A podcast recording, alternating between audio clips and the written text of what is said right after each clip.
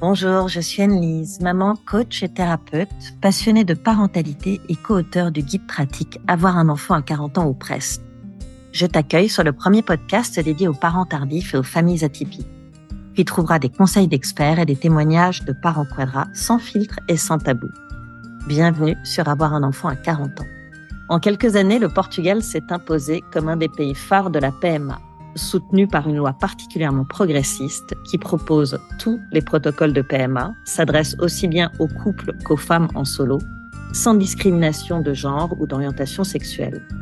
Mais le plus remarquable, c'est sans conteste le fait que le Portugal propose des donneurs et des donneuses non anonymes depuis 2018.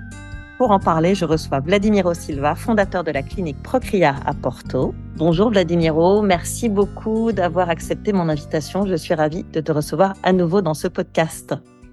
Euh, bonjour Anne-Lise, c'est toujours un plaisir d'échanger avec toi. Nous nous connaissons depuis des années et donc euh, pour moi c'est toujours un plaisir d'être ici. Ok. Est-ce que tu peux nous dire euh, comment le Portugal est passé de l'anonymat au non-anonymat en matière de dons de gamètes et quelles répercussions cela a-t-il eu sur les donneurs et les donneuses? C'est une histoire euh, que actuellement euh, on considère un peu amusante, disons, mais en réalité c'était une coïncidence parce que au Portugal, dans un certain moment, je pense qu'à l'année 2016-2017 on avait approuvé une, loi sur la GPA. Rien à voir avec ça. Mais hum, un groupe de membres du Parlement, qui, qui était un groupe de députés conservateurs, ils ont soumis une plainte euh, à la Cour constitutionnelle ici au Portugal contre la loi de la GPA. Mais par euh, accident, ils ont dit ça publiquement à la télé, ils ont inclus la question de l'anonymat des donneurs parce que avant ça, le Portugal, le système au Portugal, c'était comme l'Espagne, la Tchéquie, etc., euh, où, où, les donneurs étaient anonymes. Hmm. Et la constitutionnelle a dit, nous pensons que euh, l'anonymat des donneurs n'est pas d'accord avec la constitution portugaise. Et donc, on enlève l'anonymat de, des donneurs. Et ça a sorti la veille d'un jour férié et nous étions complètement étonnés. C'était un grand choc et donc d'un jour à l'autre, nous avons perdu tous les donneurs hmm. parce que les donneurs avaient tous signé un document hmm. euh, où ils étaient anonymes. Qu'est-ce qu'on a fait? Nous avons, bon, tout d'abord, beaucoup de discussions sur ce sujet à la presse, euh, aux réseaux sociaux, etc. Et nous avons commencé à appeler tous les donneurs parce que les embryons qui, ont, qui étaient créés avec des gamètes anonymes, on n'avait pas le droit de, de faire le transfert de ces embryons parce que l'utilisation de donneurs anonymes était interdite. On a été très surpris parce que 97% des donneuses d'ovocytes étaient d'accord pour sortir de l'anonymat. Incroyable. 70% des donneurs de sperme étaient aussi d'accord pour sortir de l'anonymat et le nombre total de donneurs, et c'était la plus grande surprise, a beaucoup augmenté. Pourquoi? Parce que on a tellement parlé des dons. On avait des campagnes euh, de l'État portugais, des hôpitaux publics, des maternités publiques, bien sûr des cliniques privées.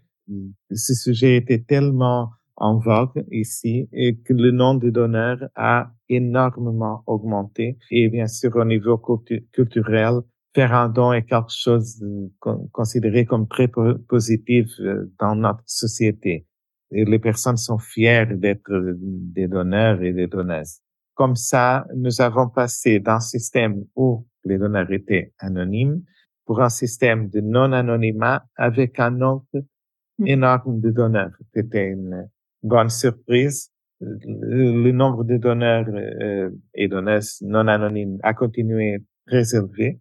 Actuellement, nous, nous envoyons même des, des ovocytes et, des embryons créés avec des dons euh, non anonymes pour euh, beaucoup d'autres mm. pays. Euh, et donc, euh, voilà, c'est notre nouvelle réalité. C'est super et je trouve que c'est un modèle extrêmement inspirant euh, pour les pays qui sont encore dans l'anonymat et qui vont probablement être confrontés à cette question du passage au non-anonymat. Donc, bravo au Portugal. Merci. Non, je pense que c'est inévitable. Ok, mm. la tendance, tu le vois, Initialement, c'était que la Suède, ensuite c'était l'Angleterre, actuellement le Portugal, la Danemark un système mixte, la France, la Grèce, les Pays-Bas, l'Allemagne pour les donneurs de sperme, mais je pense que ça va aussi arriver à des pays comme euh, l'Espagne, la Tchéquie, mm-hmm. La Grèce a actuellement déjà un système mixte aussi. Je pense que d'ici à 10 ans, tous les pays auront des dons euh, mm. non anonymes. Mm. Alors, avant de, de, revenir là justement sur euh, sur ce que ça représente euh, d'avoir des donneurs et des donneuses ouverts ou non anonymes, est-ce que tu peux nous rappeler comment sont sélectionnés les donneurs et les donneuses chez Procriar aujourd'hui?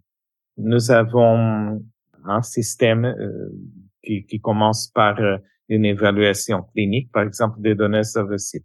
Si une jeune femme appelle la clinique et dit bonjour, je souhaite donner mes ovocytes, on le fera immédiatement un petit questionnaire pour savoir son âge, quelques informations générales sur sa santé. À ce moment-là, peut-être 10-15% des candidates sont déjà exclues. Hmm. Et donc, euh, les autres sont invités pour un rendez-vous à la clinique et là-bas, euh, on a des, des rendez-vous avec les infirmières, des médecins gynécologues pour évaluer son état général de santé, aussi sa fertilité, pour faire une échographie, pour observer ses ovaires, etc.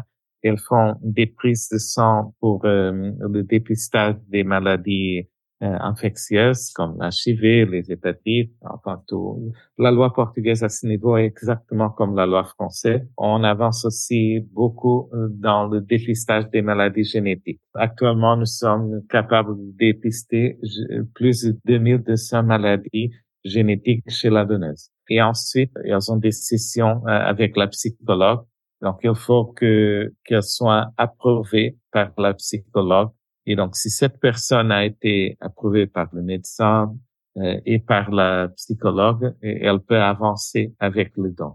C'est un peu exigeant. À la fin, on a 30% à peu près des candidates initiales. Vous ne gardez que 30% des donneuses et des donneurs. C'est la même chose pour les donneurs ou c'est un peu différent? Est-ce que ce sont les mêmes tests, les mêmes critères de sélection? Pour les donneurs, c'est toujours un test de qualité Pour être honnête, je n'ai pas le, le même euh, les chiffres concernant les donneurs de sperme, mais euh, la sensation que j'ai, c'est que le nombre de candidats est un peu plus mm-hmm. élevé parce que le procès de don est beaucoup plus exigeant exigeant pour les femmes. Une ponction ovocytaire est une procédure invasive euh, et donc il y a le moindre risque que ça pourra être dangereux pour la santé de la donneuse nous préférons de, d'exclure cette personne du programme de don. Ok, très bien. En quel délai peut-on espérer trouver un donneur et une donneuse aujourd'hui quand on commence euh, un traitement au Portugal? Ça dépend. On peut même avoir un donneur le même jour. même pour un double don, on peut, on peut avoir des, dons, des donneurs le même jour. Quels sont les facteurs qui peuvent causer des délais? Par exemple, si on prend la décision de faire un test de compatibilité génétique pour un don d'ovocyte, il faut que l'élément masculin du couple fait aussi un test génétique. Les résultats ne seront disponibles que dans trois semaines. Et bien sûr, s'il y a des personnes qui ont beaucoup d'exigences au niveau des caractéristiques physiques, mm. caractéristiques sociales, etc. Je dirais que pour un, un choix de donneur strictement clinique, basé dans des facteurs cliniques, trois, quatre jours. OK? Si on fait des tests additionnels, on peut ajouter un mois pour la logistique de faire le test, etc. Bien sûr, il y a des, des patients, je me souviens d'une personne, d'une patiente anglaise, qui est arrivée à la clinique et elle m'a donné une liste de 21 critères qui étaient tous indispensables. C'était presque impossible de trouver. J'imagine que sur les, les 21 critères, il va y avoir des choses un peu farfelues, non? Parce que 21 critères, il faut les trouver quand même. Oui, c'était, je veux une donneuse qui est joyeuse, qui est dépendante, qui a des études universitaires, qui a des cheveux lisses et longs et marrons. Je ne me souviens pas de tous les détails, mais c'était que des choses euh, qui n'ont rien à voir avec la génétique. Mmh. Et probablement même si on aurait euh, la possibilité de respecter tous les critères, à la fin, l'enfant qui serait né très probablement n'aura rien à voir, ok, parce qu'on connaît dans notre vie même euh, des frères, des mêmes parents qui sont des personnes complètement différentes. Bien sûr, et ce serait euh, mettre de côté toute l'épigénétique qui est évidemment extrêmement importante et qui va faire en sorte que euh, la personne soit euh, joyeuse. L'acteur de l'environnement, ok? Donc avec cette personne, comment est-ce qu'on a traité ça? La première chose qu'on a fait, c'était un, un rendez-vous avec la psychologue parce que c'était clairement un cas d'une personne qui n'était pas préparée pour le don parce que les caractéristiques qu'elle demandait, c'était ses propres caractéristiques. Elle n'était pas en paix avec le don et elle cherchait une espèce de d'email perdu qui, était exactement comme elle, mais 15 ans plus jeune. La psychologue a fait beaucoup de travail avec elle. Finalement, elle a accepté une donneuse. Le traitement a pu avancer. Ça sert pour dire que, en effet, quand nous cherchons des donneurs et des donneuses, il y a des choses qui sont des vrais facteurs médicaux, mais il faut aussi qu'une personne soit complètement en paix avec euh, le don. Je pense que c'est important de rappeler que les personnes qui s'orientent vers un protocole avec un don doivent avoir fait ce qu'on appelle le deuil de leur capital génétique. Et ce deuil peut prendre un peu de temps. On peut être accompagné pour faire ça, et euh, c'est mieux de le faire en amont euh, du protocole pour éviter de voilà de vivre les choses de façon compliquée. C'est le cas de cette personne. Nous n'avons pas immédiatement avancé parce qu'elle n'était pas en paix. Euh, elle n'a pas fait deuil de son, euh, j'adore cette expression, euh, de son capital génétique. Pour te répondre, en principe, ça sera rapide. Mm-hmm. Pour les demandes euh, un peu plus hors de la norme, pour les phénotypes asiatiques, c'est difficile par une question culturelle. On a de temps en temps des asiatiques, mais la demande est énorme. Il y a énormément de, de couples d'origine asiatique qui nous demandent des donneuses. Essaye de trouver, mais c'est pas facile. Reste des phénotypes. On a, on a des solutions rapidement. Parmi les Françaises, par exemple, qui sont blondes aux yeux bleus, ça prend un peu plus de temps? Est-ce, ah, est-ce que vous avez des filières, peut-être d'autres pays qui peuvent être intéressantes, qui peuvent fournir des donneuses à la peau plus claire, aux cheveux plus clairs? Comment ça se passe par rapport à ça? malheureusement pour nous, on, il n'y a pas des banques externes qui puissent nous envoyer des données euh, avec ce type de caractéristiques. Euh, il y a certaines banques de de l'Ukraine, mais nous ne sommes pas autorisés à avoir ce type d'ovocytes euh, au Portugal actuellement. Et donc, on n'a pas d'alternative que travailler avec nos propres données.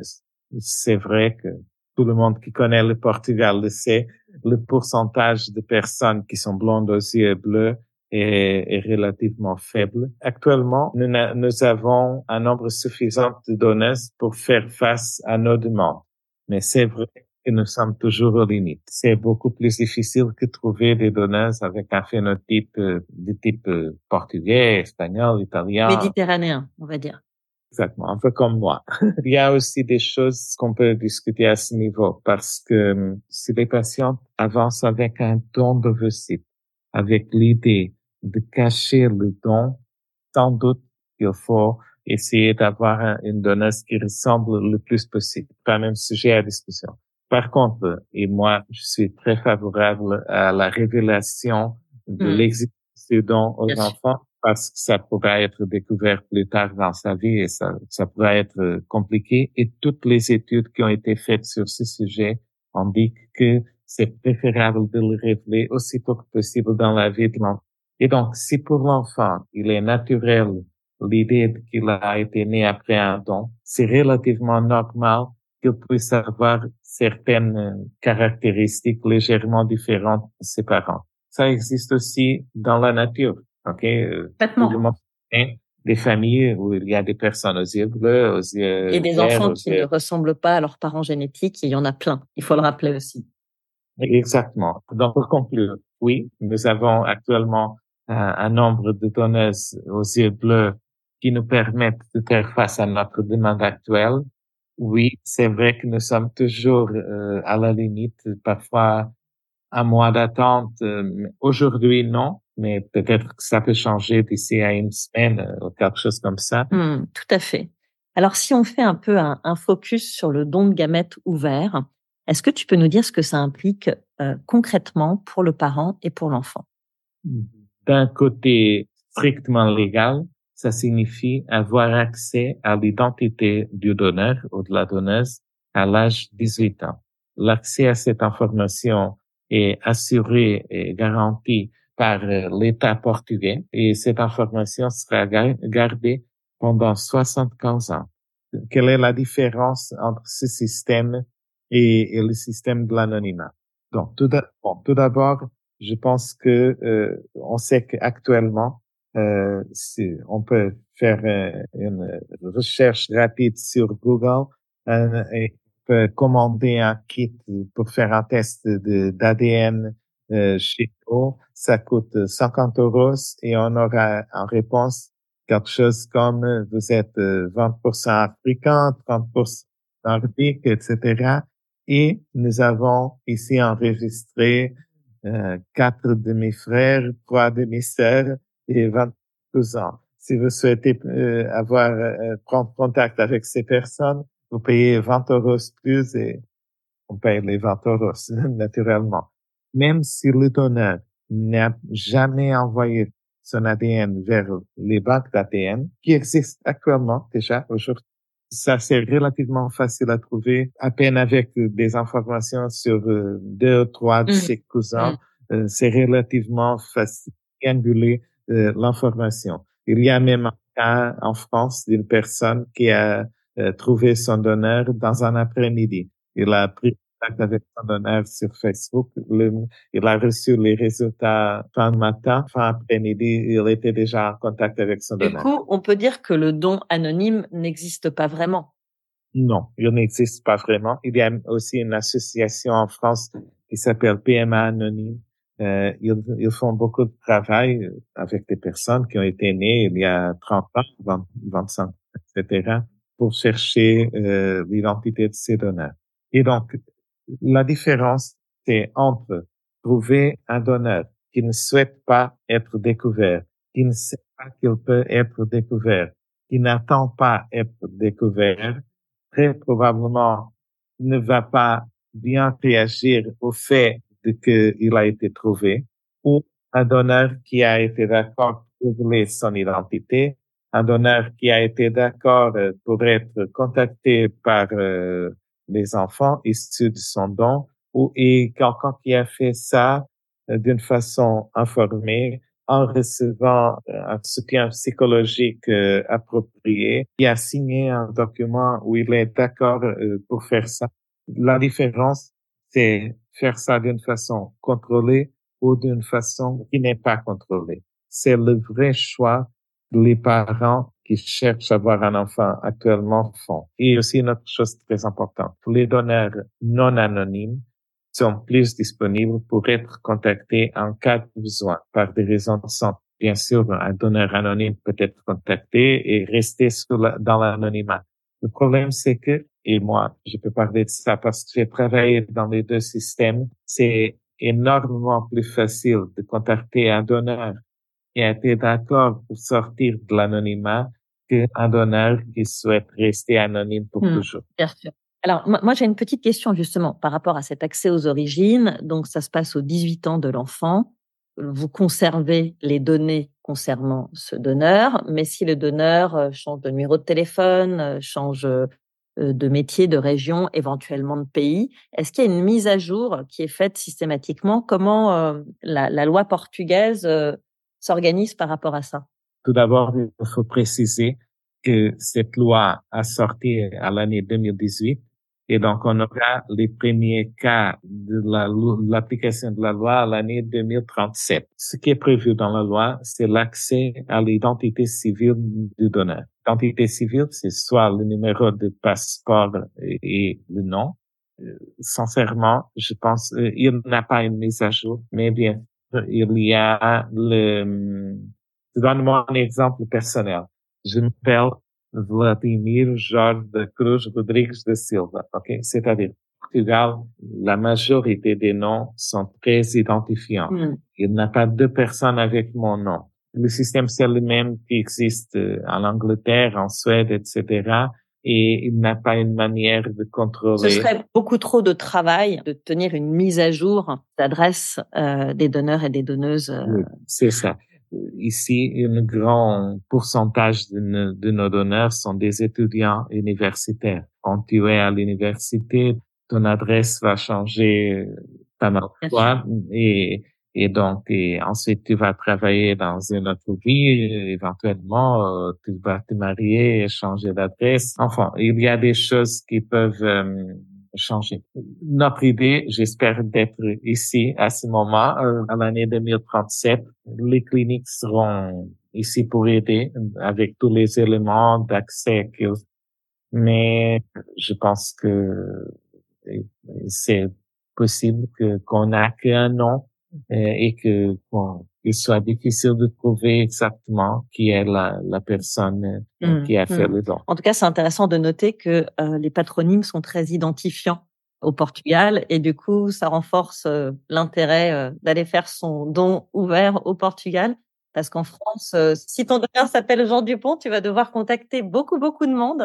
voilà, c'est intéressant de, de, préciser ça. Donc là, on a parlé de, de l'intérêt pour les enfants, pour les, les parents futurs parents qui choisissent euh, du coup euh, le donneur ou la donneuse, euh, qu'est-ce qu'ils savent? À quoi ont-ils accès au moment du choix? Dans nos cliniques, nous préparons des profils détaillés des donneurs. Actuellement, nous sommes en train de développer un nouveau profil qui a 7-8 pages avec soit les caractéristiques physiques, soit des informations concernant le niveau d'études, soit des informations sur des questions un peu bêtes, euh, comme euh, si mmh. le donneur préfère des chiens ou des chats, des genre de couleurs favorites, etc. ce sont des choses que, qui peuvent sembler un peu bêtes, mais qui sont très importantes pour former une image de cette personne. Mmh.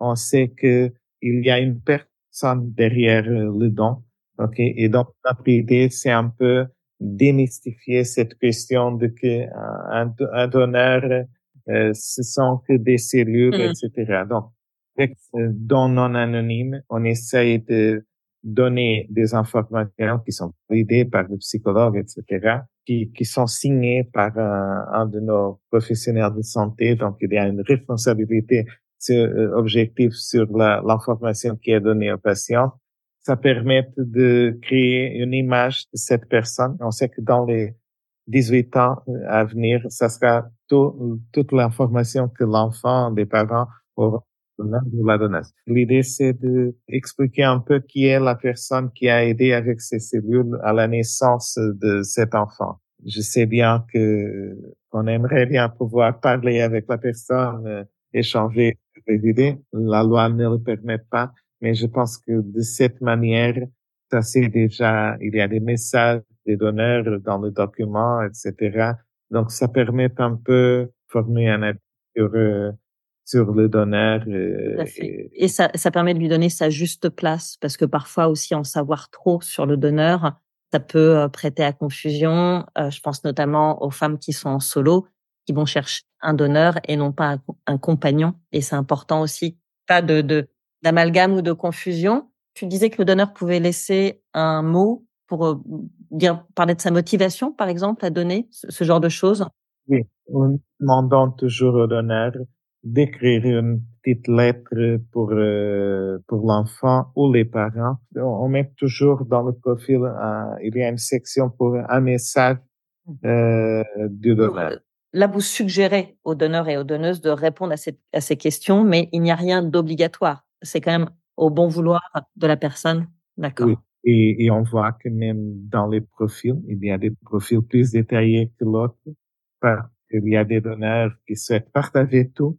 Euh, et il y a des donneurs qui disent non, qui donnent des réponses euh, très courtes. Il y a des donneurs même, je suis très ravi de rencontrer des enfants d'ici à 18 ans, mais euh, je ne veux pas donner des informations mmh. sur moi. On peut peut-être rappeler aussi que euh, il est possible de faire appel à des donneurs depuis les banques de sperme internationales comme ESB ou Cryos. Et faire le traitement au Portugal Vous avez du coup des accords avec ces banques? Oui, euh, dès que le donneur soit non anonyme. Absolument, toujours en respectant ce, ce principe de non-anonymat.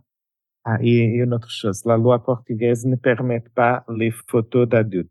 Par exemple, à Crios, il y a certains donneurs qui ont des, des photos d'adultes et donc nous ne pouvons pas accepter ce type de, de traitement avec des photos euh, d'adultes. Euh, par contre, par exemple, à ESP, ils ont actuellement, ils, ils font des dessins euh, de, du visage du donneur. Je sais pas si tu les as vus. Non, pas du tout, je ne connais pas. Non, c'est très intéressant. C'est légal, c'est une manière très intelligente d'éviter euh, ce type de problème légaux, euh, légal. C'est une option qui me semble très bien parce que les dessins euh, sont très bien. J'ai vu des comparaisons entre les donneurs, euh, les vrais donneurs et, et, le, les résultats de, de, ces dessins. Et donc, c'est une manière aussi très intéressante d'aider les patients à formuler une image du donneur. Eh bien, profil en Danemark, la loi est différente, sont beaucoup plus détaillés qu'ici au Portugal et, et, et ça, et c'est bon pour les patients. Euh, L'autre différence, c'est peut-être que aussi au Danemark, on choisit un peu sur catalogue, alors que au Portugal, c'est la clinique qui propose un profil de donneur et qui réajuste en fonction de la réponse euh, des clients. C'est bien ça. chez nos cliniques, nous avons un rendez-vous avec euh, l'infirmière qui coordonne le programme de don où elle va euh, proposer un donneur si le, la patiente ou les patientes ne sont pas contentes avec cette proposition.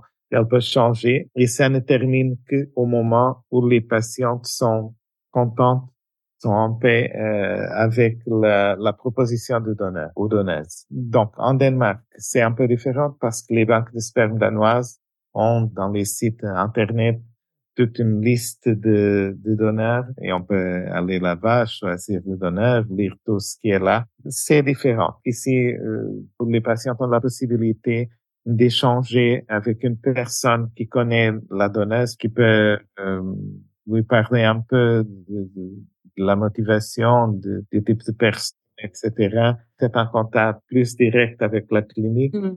Nous préférons ça. Nous pensons que c'est un peu plus humain, humaine choisir une liste, un catalogue en ligne. Tout à fait, deux approches différentes, absolument. Est-ce qu'on peut euh, peut-être passer en revue rapidement les différents protocoles que vous proposez euh, chez Procriar, essentiellement les protocoles qui peuvent euh, intéresser les quadras, et après je te propose qu'on parle aussi du matching génétique qui est de plus en plus en vogue dans la PMA aujourd'hui chez Procriar pour les quadras. La première chose qu'on fait, c'est évaluer s'il est encore possible d'essayer avec ses propres ovocytes. On fera une évaluation de la réserve ovarienne.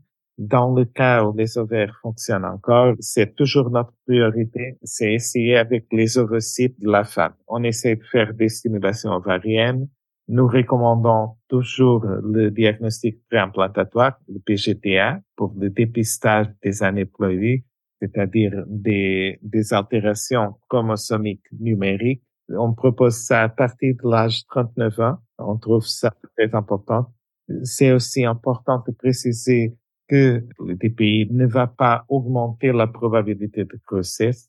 Il va tout simplement dire si, si les embryons sont viables ou pas. La médecine n'est pas capable de transformer des mauvais embryons dans des bons embryons c'est tout simplement dire ces embryons sont viables ou ils ne sont pas viables.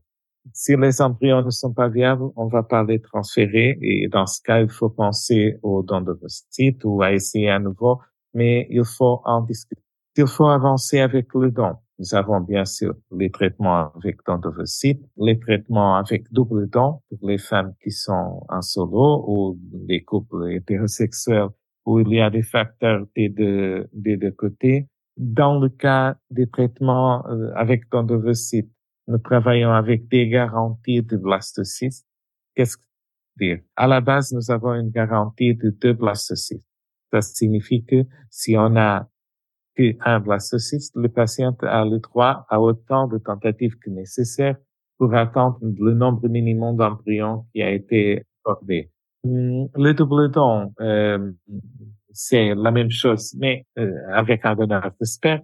Si c'est un donneur de, notre banque de sperme, c'est moins cher, 150 euros. Avec euh, les dons des banques externes, il y a des donneurs qui vraiment cher euh, selon ses caractéristiques physiques, etc. Pour les couples lesbiens, on a aussi la méthode ROPA, un type de traitement où une personne fait la stimulation ovarienne, on obtient les ovocytes et puis ces ovaires, on va féconder les ovocytes avec le sperme d'un donneur, créer des embryons et faire le transfert de ces embryons vers l'utérus de sa compagne.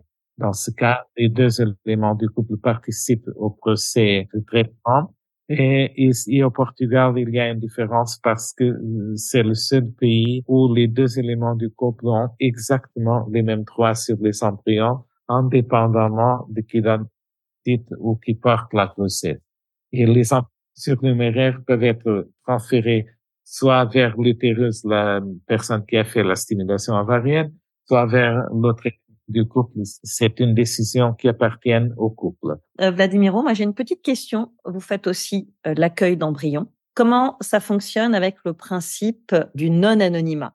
C'est-à-dire que quand on a on, accueille un embryon, l'enfant peut aussi avoir accès à ses origines à 18 ans. Comment ça marche? C'est exactement comme ça. Donc, imagine, euh, il y a un couple qui fait, par exemple, un don d'ovocyte avec l'élément masculin, qui obtient cinq blastocytes qui tombent enceintes à la première fois et qui disent, bon, je ne veux pas avoir plus d'enfants et je donne les quatre embryons surnuméraires. Après trois ans de congélation, ces embryons sont donnés, mais ils sont donnés seulement si le couple qui donne les embryons a été d'accord pour sortir de l'anonymat. Son identité sera révélée à la personne qui reçoit les embryons. Hmm. Ok, et oui, alors effectivement, aujourd'hui, on parle beaucoup de matching génétique. Est-ce que tu peux nous en dire un peu plus et surtout nous dire quel est l'intérêt? Moi, toi, toutes les personnes qui nous écoutent, nous sommes tous porteurs de maladies génétiques récessives. Il y a 20 000 gènes dans le génome humain. On sait déjà qu'il y a un peu plus de 4 000 gènes qui sont associés à des maladies génétiques. Et pour chaque maladie, il y a parfois milliers de variantes. Euh, heureusement que la majorité de ces maladies sont des maladies récessives. Par routine, toutes nos données sont testées pour euh, plus de 70 maladies. Et donc, il y a deux manières de faire le traitement.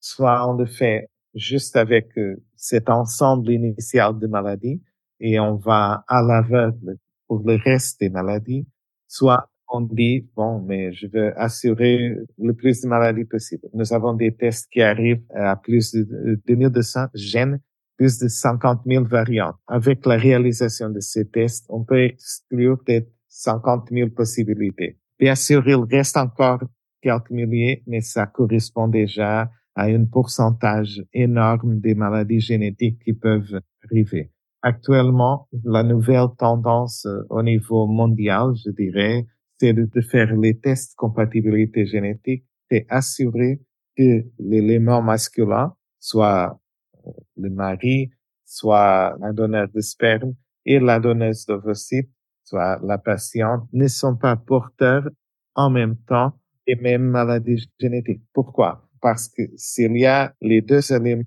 qui sont porteurs du même type de maladie, bien sûr, dans ce cas, il y a un risque de 25% d'avoir un enfant affecté par une maladie. Pour éviter ce risque, on peut faire le, test de matching génétique additionnel pour un ensemble de 500 gènes, 30 000 variantes. On parle d'un coût de 700 euros. Bien sûr, c'est beaucoup d'argent, mais c'est une assurance qui nous laisse à tous plus tranquilles. Oui, bien sûr. C'est-à-dire qu'à partir du moment où on est dans un protocole de PMA et qu'on va tout décortiquer, pourquoi ne pas aller vraiment tout baliser et euh, mettre absolument toutes les chances de son côté pour que ça fonctionne? Est-ce que ce test de matching génétique, tu le proposes à tout le monde ou est-ce qu'il y a des cas dans lesquels euh, il est vraiment préférable de le faire Ce type de test est un dépistage. C'est quelque chose que nous proposons à tout le monde.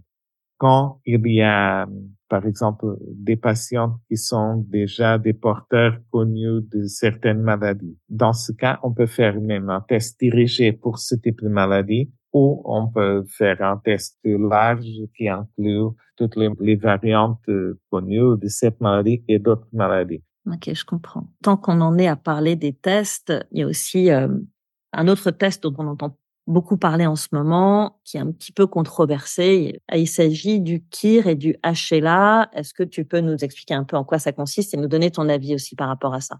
Ce sont des tests immunitaires pour les patientes qui ont des échecs d'implantation à répétition ou des fausses couches à répétition ou des problèmes dans la grossesse, euh, dans une grossesse antérieure. Pourquoi?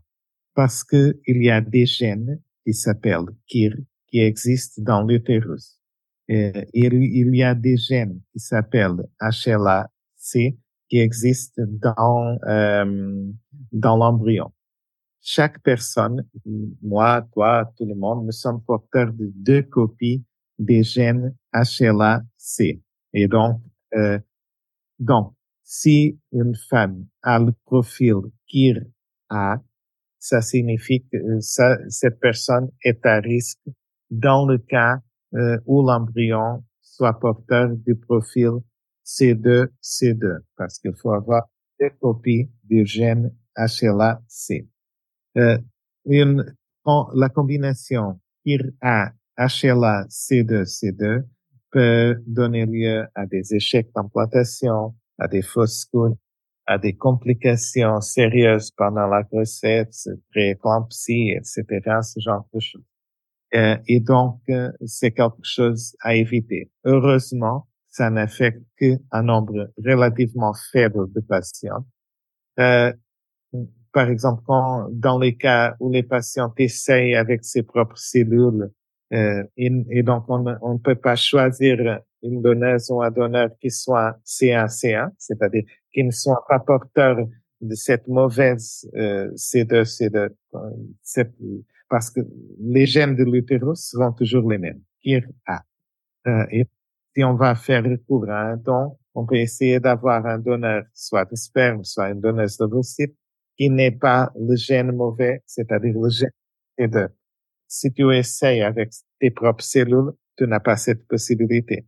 Et donc, dans ce cas, on peut traiter avec des médicaments. Il y a un traitement très spécifique avec un médicament qui s'appelle Neupogène. C'est un facteur de croissance. C'est un traitement qui est encore considéré expérimental, mais que nous utilisons et, et qui donne des résultats favorables.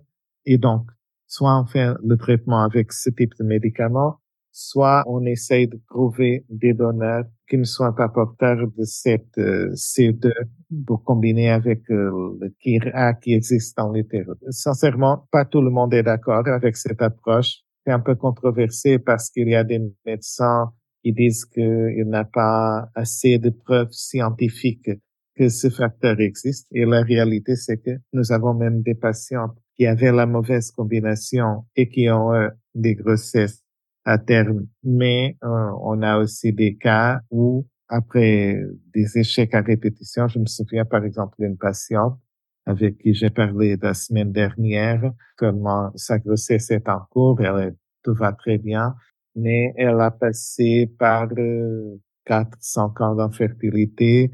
Avec nous, elle a fait trois traitements euh, trois fausses couches. Et ensuite, nous avons fait ce test. On a trouvé ça. On a essayé de le faire avec un, une donneuse site C1C1. Et finalement, la grossesse a, a pu avancer après le premier trimestre.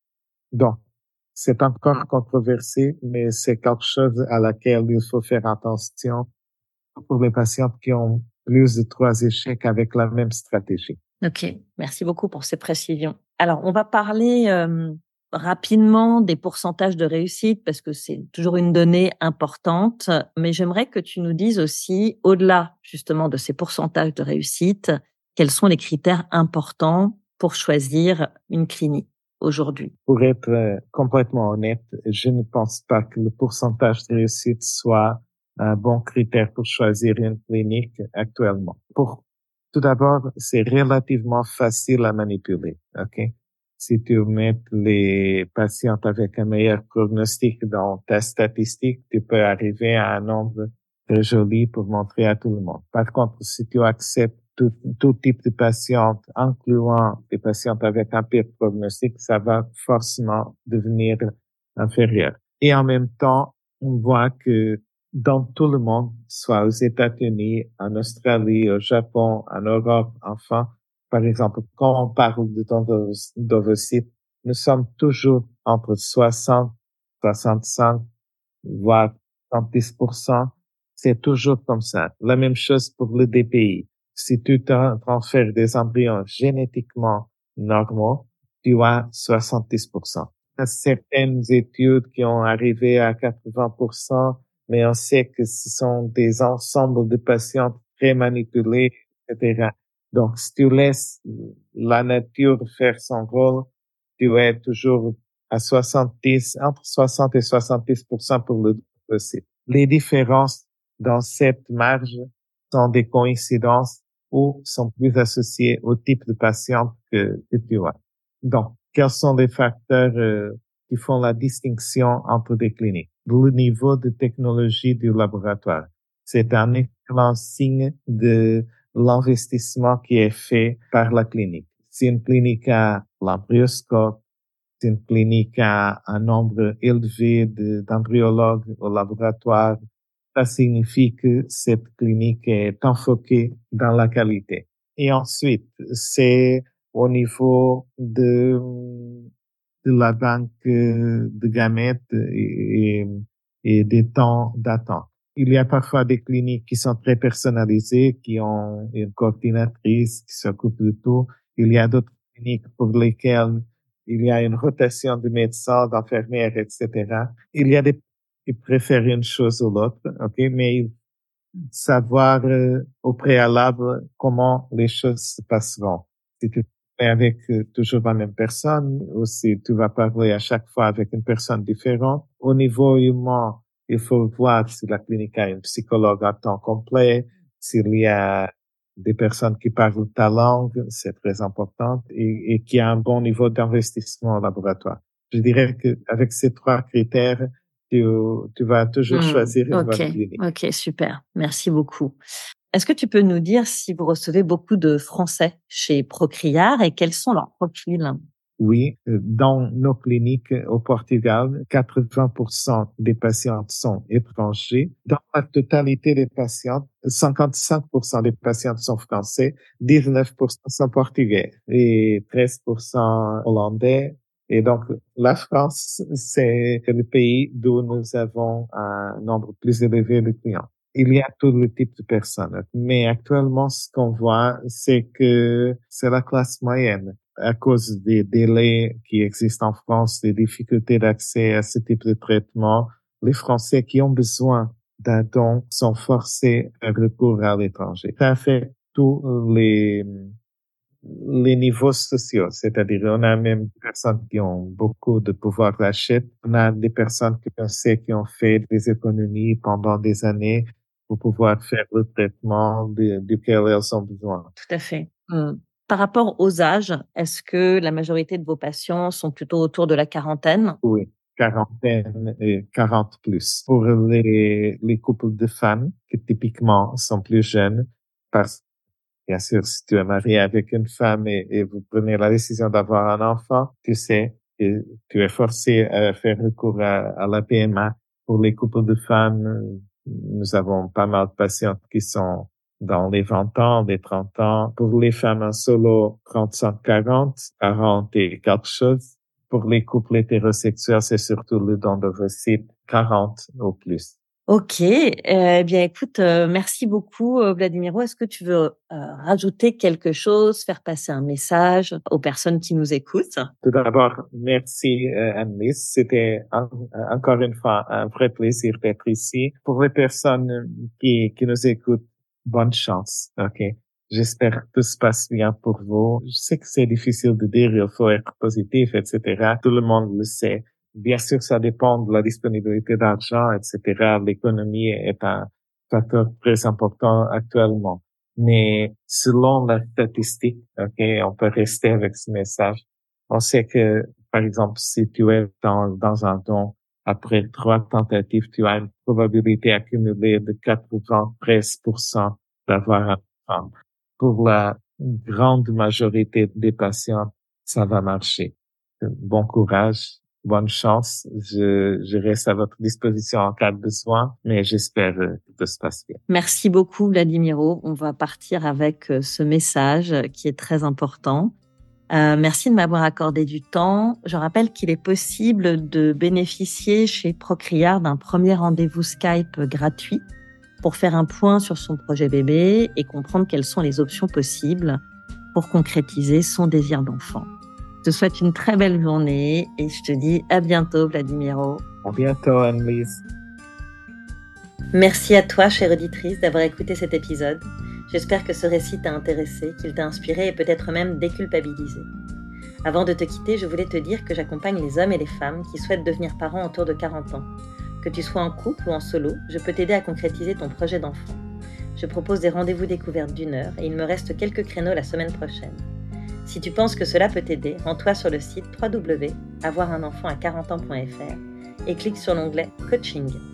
À très vite sur Avoir un enfant à 40 ans.